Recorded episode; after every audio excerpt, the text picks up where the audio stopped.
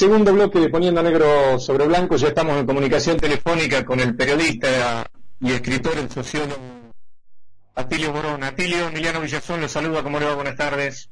¿Cómo le va, Emiliano? ¿Qué dicen? Acá estoy, Atilio. Expectante respecto a lo que en este momento está por decidir el Tribunal de Casación de Ecuador en cuanto a Rafael Correa. Parece que en este momento están sesionando los jueces allí en ese país. Pero... Dime, dime. Sí, no, no. Este, después me gustaría saber su, su opinión respecto a las elecciones de Ecuador, o si quiere arrancamos con eso. Eh, en ese caso la pregunta sería, ¿cómo ve el proceso eleccion, eh, eleccionario en, en, Ecuador? Habida cuenta que parece que Rafael Correa ha tenido algunos inconvenientes porque él se presentó a ratificar su candidatura a vicepresidente, pero lo hizo de manera remota y eh, allí en Ecuador le están tratando de impugnar, impugnar la, la candidatura. Claro, bueno, pues es que el caso de Ecuador es uno de los casos más extraordinarios del lawfare que se conoce en toda América Latina, ¿verdad? Este, y esto ahora se ha, eh, agudizado mm, con el, caso de Rafael Correa, pero tenés que tener en cuenta que está ahí hace más de dos años preso, casi tres años, Jorge Glass, el que fue vicepresidente de Rafael Correa, sin ninguna prueba en su contra, y sin embargo ha sido castigado de una manera realmente muy fuerte, muy dura, con una condena que lo ha retenido en prisión, digamos, en la cárcel, a pesar de una huelga de hambre que él hizo y todo, y sin embargo no aflojaron absolutamente nada. O sea, Ecuador es un caso extremo ¿eh? de lawfare en América Latina. Y Correa, por supuesto, no creo yo que Casación le vaya a dar la autorización para presentarse como candidato. Yo creo que ahí este, es evidente que la justicia opera en función de lo que quiere el Poder Ejecutivo. El Poder Ejecutivo, o sea, Lenín Moreno lo quiere preso. Más que Lenín Moreno, yo diría Estados Unidos, que es el gran director de orquesta de toda esta historieta ahí en Ecuador, ¿verdad? El lawfare no se entiende al margen de los intereses norteamericanos en, en la zona y yo creo que por eso mismo me parece que Correa le hicieron la trampa al pedirle que vaya a, eh, presentarse personalmente sabiendo que en Ecuador ni bien el pisa Ecuador lo ponen preso y no tiene ninguna chance de defenderse. Exactamente. Además, él tiene este, ahí radicados en Bélgica, en Bruselas, tiene 29 juicios en su contra todos preparados por el gobierno de Lenín Moreno. Y juicios que no tienen ningún sustento real, pero a, pesar de no tener ningún sustento real, son juicios que, este, exigen de Correa que, este, no pueda, le impiden presentarse, ¿verdad?, eh, al Ecuador y estar en una condición de, de normalidad para enfrentar el proceso judicial. Así que yo personalmente creo que su candidatura va a ser desechada. Creo que eh, mismo la posibilidad de un triunfo de los partidarios de Correa, si bien tienen mayoría, pero no tienen una mayoría absoluta, entonces habrá una segunda vuelta. El candidato es muy bueno, Arauz, este, y, el segundo también es una persona muy preparada, este, este, Rabascal se llama, Rubén Rabascal, pero este, yo dudo que en un país en donde se han cometido tantas arbitrariedades desde el punto de vista judicial, le vayan a permitir a Rafael Correa presentarse y mucho menos ganar, o a sus partidarios presentarse y ganar las elecciones. Van a hacer trampa, van a hacer todo lo posible para evitar el triunfo del correísmo, el afán de revancha es tremendo en ese país y bueno, habrá que de todas maneras esperar, yo creo que hay que dar la batalla, yo desde acá estoy colaborando bastante con ellos, este, así que espero que podamos prevalecer, pero ya les digo, sé que va a ser una batalla muy cuesta arriba, muy muy difícil, porque el odio que ha suscitado Correa entre toda esa gente mediocre, reaccionaria, este, neocoloniales, es, realmente muy, muy fuerte. Y Atilio, más allá de el antecedente de haber sido uno de los ministros de Rafael Correa, ¿cuál es el peso político que tiene este joven de 30 y, 30 y pico de años? No sé si tiene 35 o 36 años. cumplidos. Andrés Arauz.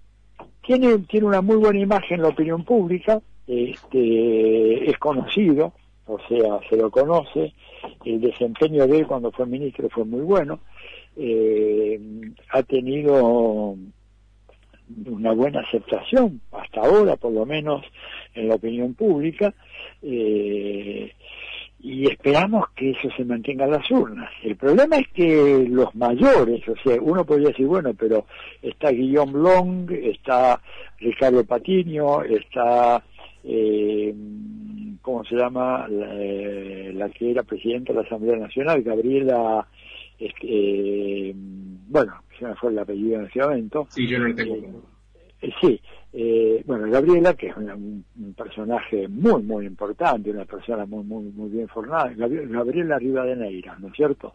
El nombre de ella. Pero están todos exiliados con condena, eh, perseguidos por la justicia. El problema ha sido ese. Eh, fíjense que Lenín Moreno le robó el partido a Correa. Revolución Ciudadana, ¿verdad? Prácticamente fue desmantelado y quedó en manos de este personaje siniestro que es este el señor Lenín Moreno. Claro. Entonces tuvieron que apelar a gente muy joven, gente sin experiencia, que no estuviera culpabilizada y que no pudieran eh, sacarlos de la carrera por la vía judicial. Y bueno, Andrés es uno de ellos. Y es un muy buen candidato, es una persona muy bien formada, es un joven que tiene buenas artes para la política, sabe escuchar, este, es articulado en sus planteamientos intelectuales, es muy estudioso, digo, creo que es un buen candidato. bueno, por otra parte, un candidato uno lo mira siempre en relación a quienes son los otros. Los otros candidatos son gentes absolutamente impresentables. Ninguno de ellos, ninguno de ellos tiene condiciones de prevalecer en un debate presidencial con Andrés Arauz. Eh, simplemente Andrés los, los demuele, ¿verdad? O sea que el candidato es bueno. Ahora habrá que ver qué pasa, ¿no es cierto?, en las elecciones.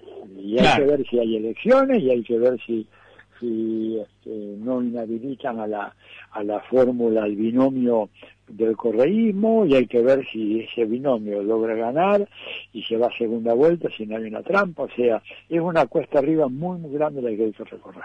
Bien, hoy es 7 de septiembre y si nos retrotraemos en el tiempo, podemos recordar que el 7 de septiembre, en cuanto a Chile se refiere, está en el medio entre dos acontecimientos que sufrieron los chilenos y uno fue el acontecimiento del 4 de septiembre, que en realidad esto no fue un sufrimiento, sino fue el triunfo en 1970 de la Unidad Popular que llevó a Salvador Allende a la presidencia de Chile. Tres años más tarde, el también septiembre de 1970, pero el 11, en este caso, derroca a Augusto Pinochet a Salvador Allende. Y esa dictadura llega hasta 1990. Y me gustaría saber qué nos puede decir usted, Atile Borón, respecto a estos dos acontecimientos y cuál es la relación que se puede establecer con la actualidad política regional. Bueno, primero la relación obvia es que el golpe del 11 de septiembre en contra de Salvador Allende fue eh, promovido, organizado, financiado, oficiado, eh, diplomáticamente eh, sostenido por el gobierno de Richard Nixon en Estados Unidos. Esto no es una opinión mía, es simplemente estoy compartiendo la lectura de documentos, sobre todo un documento decisivo, que es un informe que hizo el Senado de los Estados Unidos, la Comisión Church, Frank Church, que se llama el informe Acción Encubierta en Chile, ¿eh?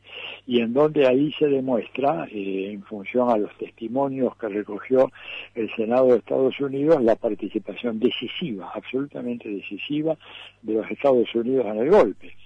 Participación que ya venía siendo preanunciada desde mediados de los años 60, incluso antes de que Eduardo Frei Montalva ganara la elección del 64, cuando hay un informe, ¿verdad?, que eh, elabora un señor llamado Gordon Chase, en donde ese informe que se lo envía a, en el 64 todavía estaba eh, de presidente Gerald Ford, eh, a ver, o estaba Gerald Ford en 64, no, no, perdón, perdón, perdón, Lyndon Johnson, Lyndon Johnson todavía estaba de presidente poco después de la muerte de, de, Kennedy, Lyndon Johnson. Era el vicepresidente. Eh, claro, eh, Johnson era vicepresidente cuando muere, cuando asesinan a Kennedy y asume la presidencia.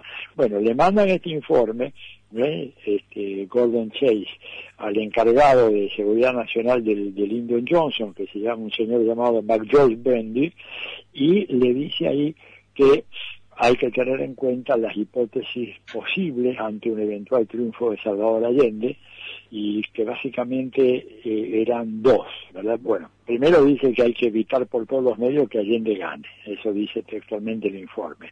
Pero si eso llegara a ser imposible, entonces las dos alternativas eran evitar que el Congreso Pleno ratificara su victoria, porque en Chile si no se tiene la mayoría absoluta, el Congreso Pleno decide entre los dos candidatos con mayor eh, porcentaje de votos, y en caso de que tal cosa fuera imposible, o sea que si no se pudieran sobornar a los diputados que tuvieran reparos en designar al segundo como ganador de la carrera presidencial, entonces decía el informe, hay que optar por la carta militar y convencer a los militares chilenos de que tienen que impedir el triunfo de que Allende asuma el gobierno. O sea que todo esto quedó muy muy claro y por eso es una fecha ciaga para nosotros, una fecha que eh, de todas maneras eh, hoy en día reaparece, aunque bajo diferentes formas, ¿verdad?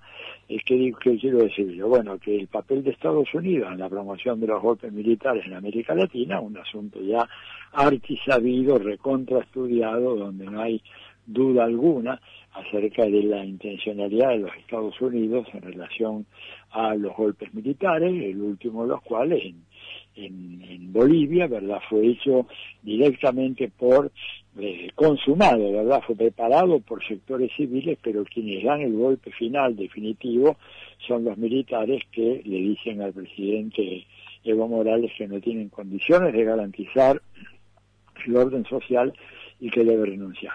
Interesantemente, tanto el jefe de las Fuerzas Armadas, el comandante en jefe, como el jefe de la Policía Nacional, dos días después de consumado el golpe, emigraron para los Estados Unidos, están radicados allá.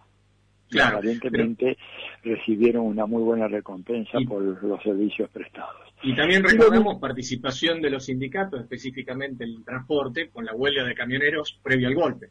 Claro, que también esto fue lo que se aplicó en el caso chileno, ¿verdad? La huelga de los camioneros. Claro. Que, que ha sido un recurso eh, permanentemente utilizado. Bueno, también tenemos el caso del golpe contra Mercelaya, de la tentativa de golpe contra Evo en el 2008, del golpe contra Fernando Lugo, eh, ¿verdad? Y el robo de las elecciones que ganó legítimamente Evo Morales, eh, perpetuado por el delincuente eh, Luis Almagro, secretario general de la OEA, emitió un informe absolutamente fraudulento que luego dos grandes universidades norteamericanas salieron a desmentir diciendo que eh, Evo Morales había ganado. Morales había ganado las elecciones. Que había ganado en buena ley las elecciones. Eh, dos universidades, ¿verdad? Entonces digo, ante eso es evidente que Estados Unidos está involucrado y que hay que tener mucho cuidado porque yo diría también puede estar involucrado en tentativas desestabilizadoras que eh, uno nota que están en marcha en, la Argentina, ¿verdad? Así es. No hace falta, no hace falta ser un brujo ni mirar ser capaz de ver bajo el agua para darnos cuenta de que acá, bueno, hay un proceso muy complicado en donde sectores de, la ofensiva mediática están lanzando toda su artillería en contra del gobierno de Alberto Fernández, que el propósito es muy claro, y creo que el papel del embajador de los Estados Unidos, que los días pasados hizo una conferencia, un, participó en un acto público en el Colegio de Abogados de Buenos Aires, diciendo que quien ataca a un juez ataca a la justicia, aunque el juez que puede atacar es un personaje que puede ser un delincuente tanto o peor que alguno de los que él haya enviado a la cárcel, sin embargo, por algo salió a decir eso el señor Prado, que es el embajador de Estados Unidos acá en la Argentina. ¿eh? Y uno no puede olvidarse de que uno de los programas más amplios, más rotundos que ha tenido Estados Unidos en términos de asistencia al desarrollo para América Latina ha sido el programa de la reforma judicial, nada menos que eso. Entonces, bueno, estamos viendo cómo se arma el rompecabezas del golpe y cómo la participación de Estados Unidos es decisiva en todas estas iniciativas. Atilio Borón, el compromiso era no excedernos en su gentil tiempo, así que le mando un abrazo y le agradezco que nos haya concedido una nueva entrevista. Gracias, Emiliano. Le mando un gran abrazo y muchas gracias. Igualmente, un abrazo. Adiós. Chao.